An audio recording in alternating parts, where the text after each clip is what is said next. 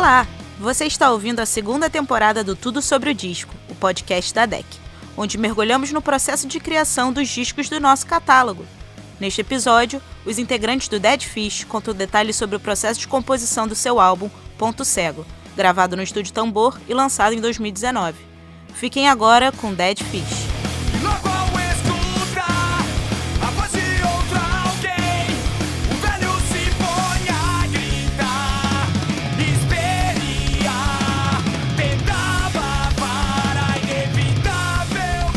Vamos lá, é a inevitável mudança que ficou como a primeira faixa do álbum. É, é preciso lembrar que essa sequência foi uma sequência escolhida pela banda por uma questão musical.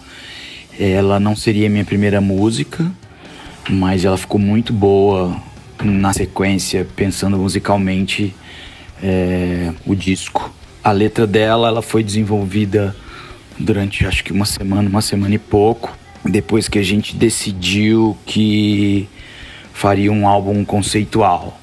Essa foi, se não me engano, a terceira ou a quarta letra que eu e o Álvaro sentamos para fazer, Álvaro Dutra, era falar exatamente sobre os tempos sombrios que a gente está vivendo e algumas das coisas que não tem mais volta, alguns sentimentos, algumas atitudes, algumas coisas que não, não tem mais absoluto nenhum retorno pensando num pensamento mais progressista, numa evolução da sociedade brasileira como um todo. Mesmo a gente vivendo um retrocesso gigante após um golpe em 2016, é, talvez essa seja uma letra otimista falando de um cara que não tem nada a ver com o nosso otimismo.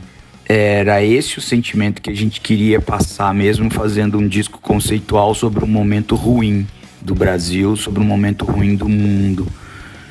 É, é preciso lembrar que o disco foi todo pensado de 2016 para frente e foi consolidado em meados de 2018, meses depois da dessa eleição fraudada em que o Lula não, não participou pós-golpe de 2016. E mesmo com tudo isso, essa foi uma letra entre muitas aspas, é positiva do disco.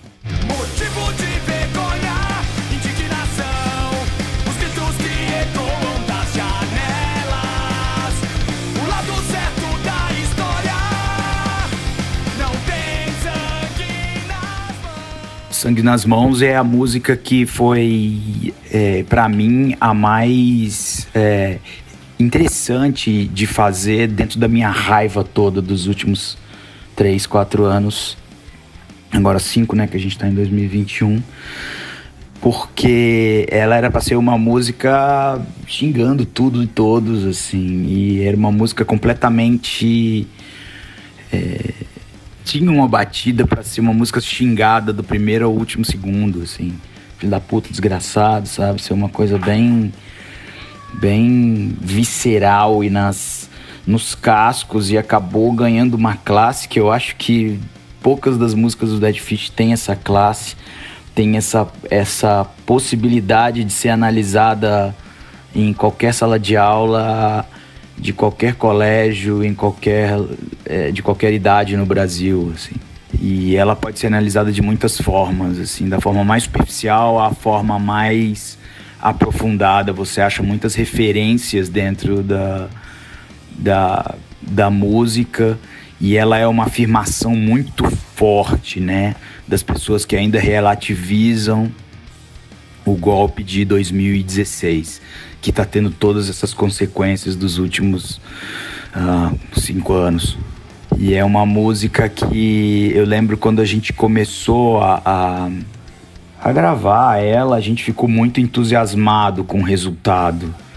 A gente alterou algumas coisas, a música tinha um linguajar menos musical, como diz o, o, o Ricardo Mastria.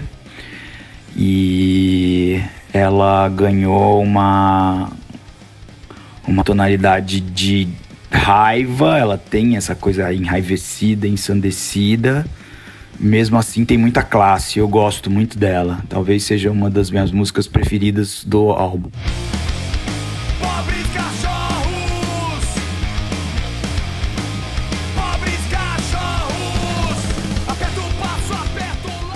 Pobres cachorros, assim como eu tô falando mesmo. É o título da música a gente, eu pessoalmente peguei emprestado da música do Dead Kennedys, The Man with the Dogs que a letra não tem muito a ver, mas tem a ver também. E o mais legal é que depois dessa música pronta, e eu escrevi sem, sem muito fundo, assim, era exata, é exatamente o que está escrito ali, não tem uma coisa subjetiva, mas as pessoas têm interpretado a, a subjetividade do, do cachorro, do cachorro, dos pobres cachorros, como sendo a classe dominada, assim, e o dominante com, com a, a coleira é, próximo, a, a, a coisa punitiva, né, que, que os homens é, é, de classe média, os homens ricos trazem a classe menos favorecida, a classe trabalhadora e, e o proletariado. E, mas a, a, música definitivamente não falava sobre isso, falava só sobre o, a, os pobres cachorros que tem que lidar com essa classe que os compra e acha que tem todos os direitos em cima dele. Não sei se foi consciente ou inconsciente escrever essa letra, mas ela é uma letra que me fez sorrir, fez a gente se divertir quando fizemos, porque é uma realidade muito cotidiana para quem vive em bairros que tem bairros mais abastados que tem cachorros de marca, né? Quem é mais rico consegue a melhor marca. E por aí vai.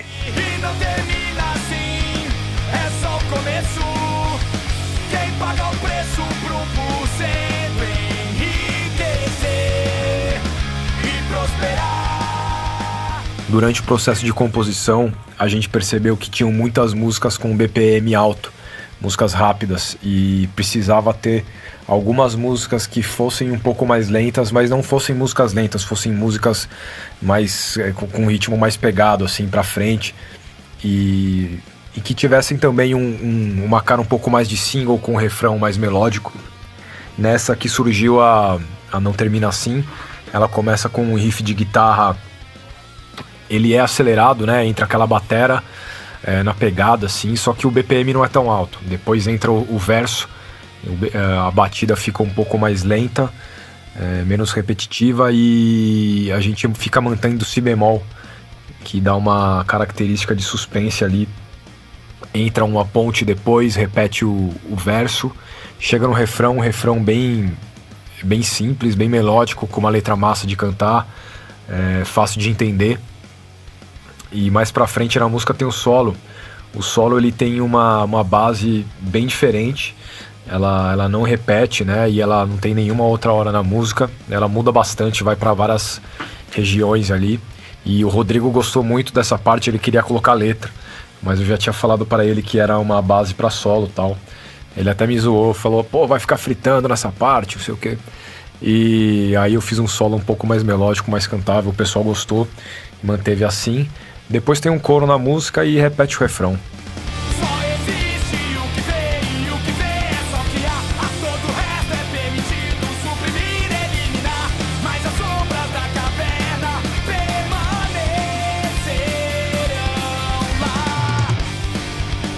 Sombras da Caverna definitivamente foi é, embasado em cima do mito da caverna do Platão, que não é o meu filósofo preferido, mas é um cara que a gente leu muito durante bastante tempo na vida. E eu lembro do Álvaro pincelando, assim, falando sobre o mito da caverna e, e o quanto se parece com essa coisa do homem médio brasileiro assistindo a Rede Globo, ou a Record, ou a Bandeirantes, ou a Rede TV, ou o SBT, e eles resignadíssimos em derrubar Dilma, em prender o Lula e em criarem fake news, logo eles, né, que são supostamente os, os meios oficiais de mídia uh, brasileiros, disseminando informações completamente errôneas que hoje a gente sabe que foram disseminadas também pela pela Lava Jato, né?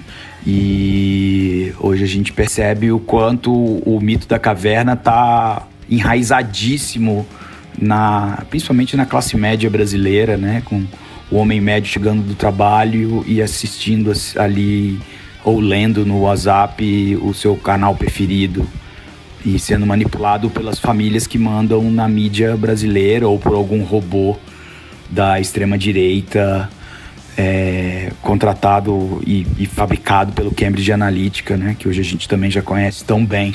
E, mas é uma música que é muito uh, talvez seja a música mais pop, a música mais melódica do álbum. E tem um, um, videoclipe que eu tenho muito orgulho, porque é um dos meus videoclipes preferidos. Eu não tenho muito orgulho da, da nossa bagagem visual, mas esse, esse videoclipe me orgulha muito. Uma vez por mês eu, eu vejo, porque eu gosto da dançarina, eu gosto da luz, eu gosto do, da direção. Foi um dia legal, um dia bom para estar junto com um monte de gente maneira, inclusive o diretor, o Rafael Eriksen, nosso camarada Quindim. É uma música absolutamente radiofônica. Se as rádios não fossem tão bunda moles, é, as rádios de massa, esse seria um baita hit para as massas, sabe? Só que eu acho que o, essa música e a minha banda não se encaixam, principalmente no momento como 2019, né? Pós-golpe, pós-eleição fraudada do Bolsonaro.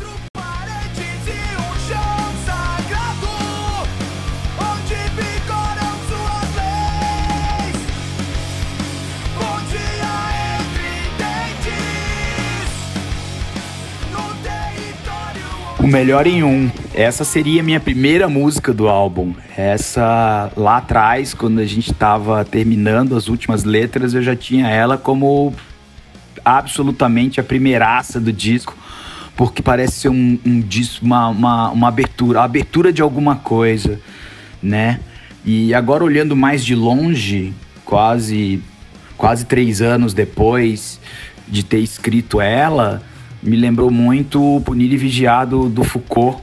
E fazia muito tempo que a gente não lia Foucault. Inclusive, quando a gente, eu e o Álvaro, começamos a escrever, a gente sequer cogitou o nome dele. Assim, agora, com um distanciamento, dá para perceber né? essa ideia de que estamos aprisionados em nossos próprios privilégios, aprisionados na nossa paranoia e na nossa é, guerra de classes pessoal, né? E eu gosto muito dela porque ela me fez cantar com um ar diferente, assim, me fez o Álvaro me levou para um registro de ar e de melodia que eu acho que nunca tinha nunca tinha testado. Não é um registro super alto, gritado, esganiçado e, e destruidor, mas é um registro bom, tem raiva e melancolia junto. É muito interessante é, é, é reouvir essa música tanto tempo depois, lembrar é, dela e perceber que no fim das contas eu ainda acho que ela podia ser a primeira música do álbum, mas que ela tá muito bem encaixada ali onde ela tá mesmo.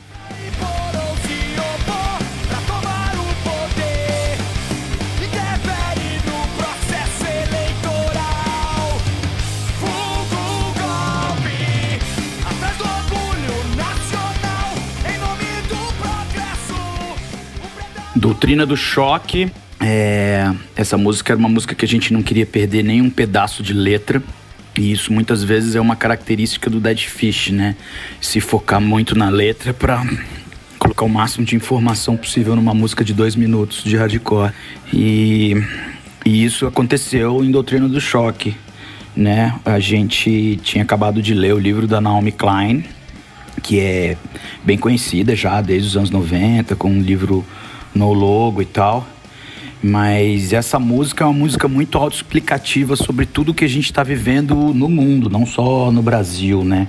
Mas no Brasil em especial, sobre guerras híbridas. Hoje, hoje depois da eleição fraudada para presidente, a gente sabe o que, que é mais guerra híbrida, pós-verdade, fake news, é, a própria doutrina do choque, capitalismo tardio. Eu acho que é uma música que cumpre ao que vem, sabe? É uma música com muita letra, que às vezes é até meio difícil de cantar, mas a gente dá o toque para tornar a pessoa que ouve a música curiosa. E eu espero que todas as pessoas que ouçam essa música consigam pelo menos baixar e ler uma parte desse livro, porque é muito esclarecedor.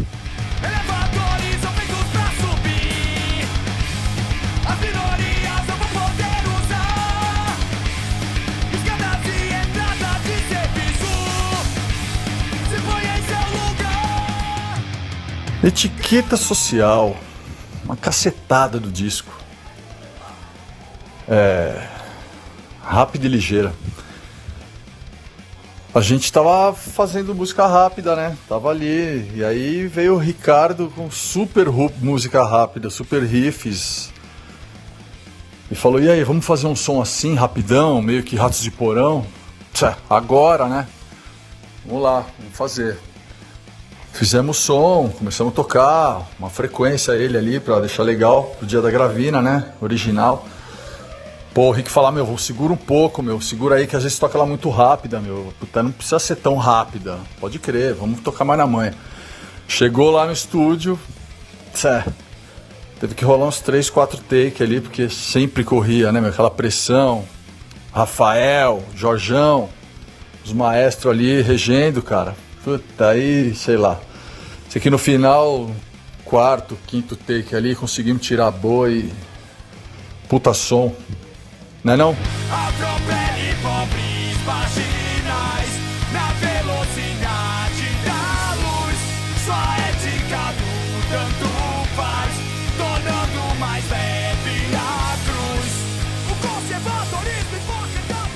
A SUVs também surgiu numa percepção que a gente teve de que o disco estava muito rápido, que tinha muitas músicas rápidas e a gente queria ter uma música mais lenta.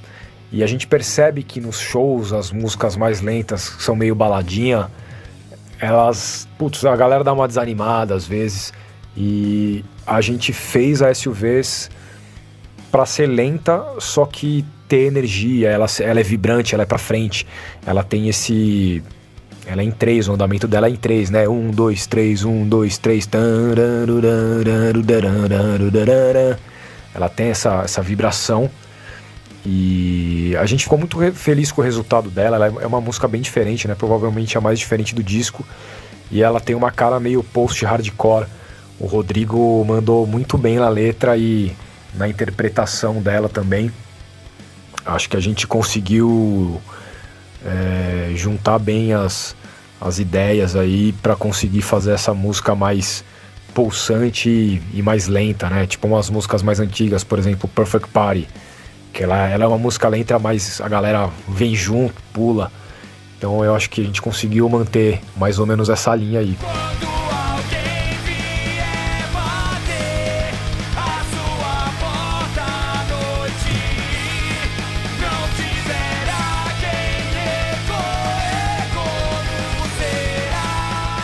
Apagão, bicho, foi uma música que a gente tava numa fase fazendo umas músicas bem hardcore, assim, que achou que o disco ia ser inteiro, assim, cacetada, hardcore, riff rápido, vamos que vamos. Não foi bem isso, né, o disco todo, mas na Apagão, o Aliante veio com esse riff, é na época que o Nego tava compondo com a gente ainda. E aí ele veio com esse riff aí, cara, a música quase toda é dele ali, a gente mudou um detalhe ali, um arranjinho, uma coisa ou outra, mas ele veio com esse riff aí que. destruidor, né? E Rodrigo já tinha uma letra meio que no jeito para ela também, então não foi um negócio tão difícil de produzir esse som. Foi difícil de fazer, de vir a ideia de fazer um som rápido assim e tal. E aí o Aliante veio com esse puta riferama aí, ficou lindão.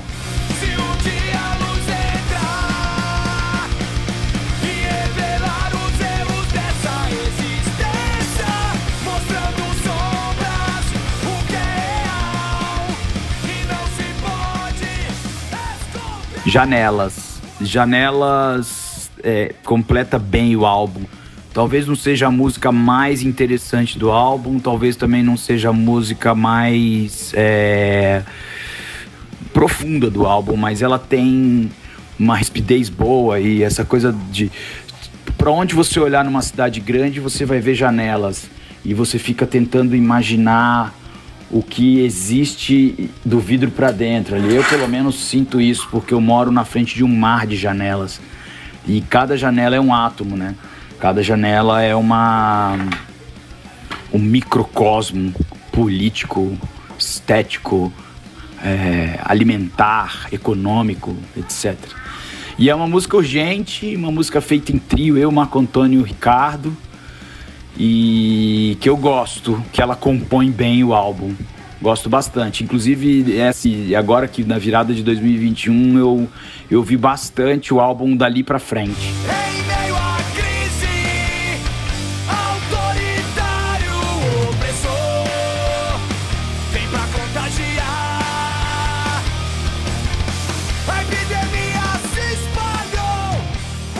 Messias. Messias é autoexplicativa, né? Mas ela narra mais um momento do que o próprio o próprio personagem, né? A gente assistiu há quatro anos atrás o surgimento de um salvador de pátria tosco, racista, é, mentiroso, miliciano, é, sem vergonha e com todo o apoio das classes, principalmente dessa pequena burguesia boboca que a gente tem no Brasil na verdade, quase assassina também, quase cúmplice de tudo isso.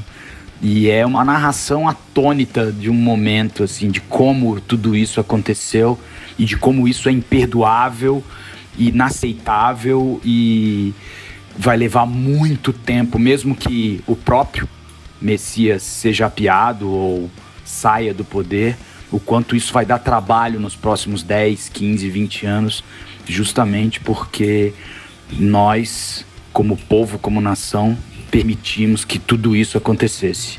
Vai ser um longo caminho e essa, e essa música não deve ser esquecida. Eu acho essa música tem que ser lembrada sempre para lembrar um momento em que as pessoas estavam absolutamente erradas, que as maiorias estavam absolutamente erradas e que as elites cínicas, estou falando desde a elite judiciária, econômica e a elite como um todo, foi criminosa e tem que ser lembrada para sempre por esse crime que cometeu.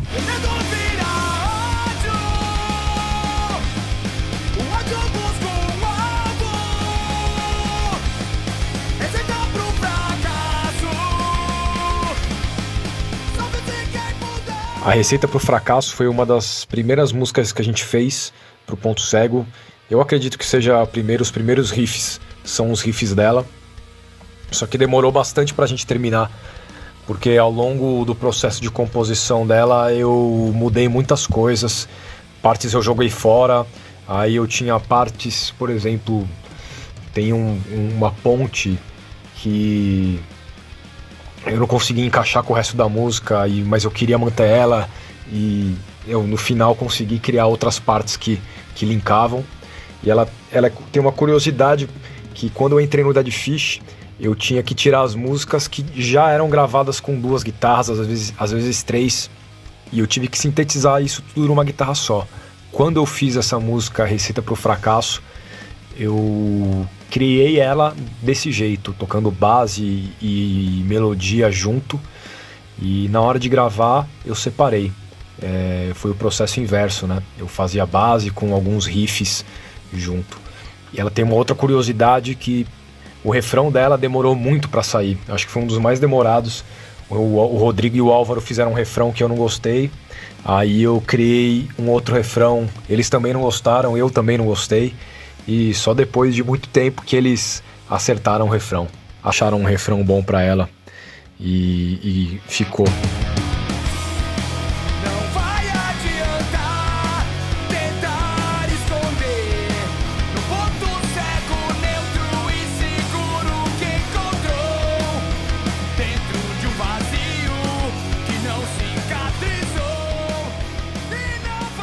Descendo as Escadas foi uma das primeiras músicas a serem compostas para o Ponto Cego. Eu fiz ela no violão e ela sa saiu rápido, assim, foi dessas músicas que ela saem meio num, num, tiro só. E a música inteira, do jeito que ela é, ela, ela foi composta assim. E apesar dela ter sido uma das primeiras, ela quase não entrou pro disco. Eu e o Marcão demoramos muito para conseguir acertar o groove dela, é, conseguir acertar o andamento. Tinham várias partes, por exemplo, a ponte, que é o.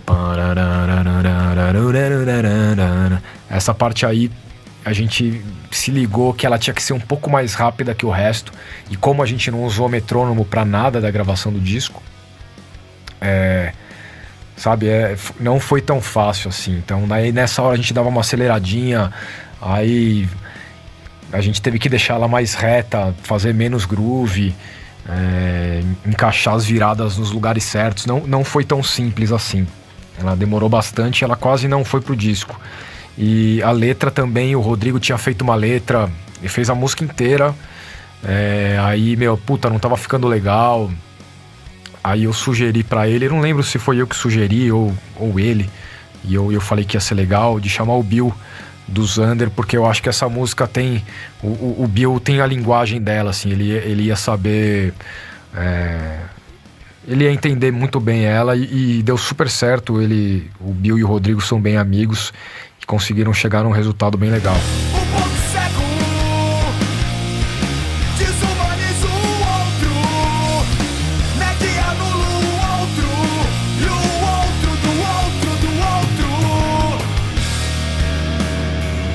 Outro do Outro é uma música que chegou com uma ideia do Aliande e ela era uma ideia ah, para ser um rockão.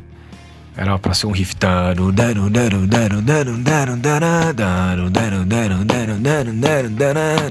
Só que daí eu e o Marcão, né, a gente tava. a gente tava meio viajando esse dia aí. E a gente falou: não, mano, vamos fazer um negócio aqui mais para trás, aqui, ó meio, meio viajandão, e com uma guitarra com, com delay, com, com reverb. E a gente falou, porra, cara, ficou legal pra caramba esse negócio aqui. É, aí o refrão, a gente usou o refrão, né, que ele já tinha também, o Aliande. Eu criei a, a ponte, aí a parte C também, o final. E ela.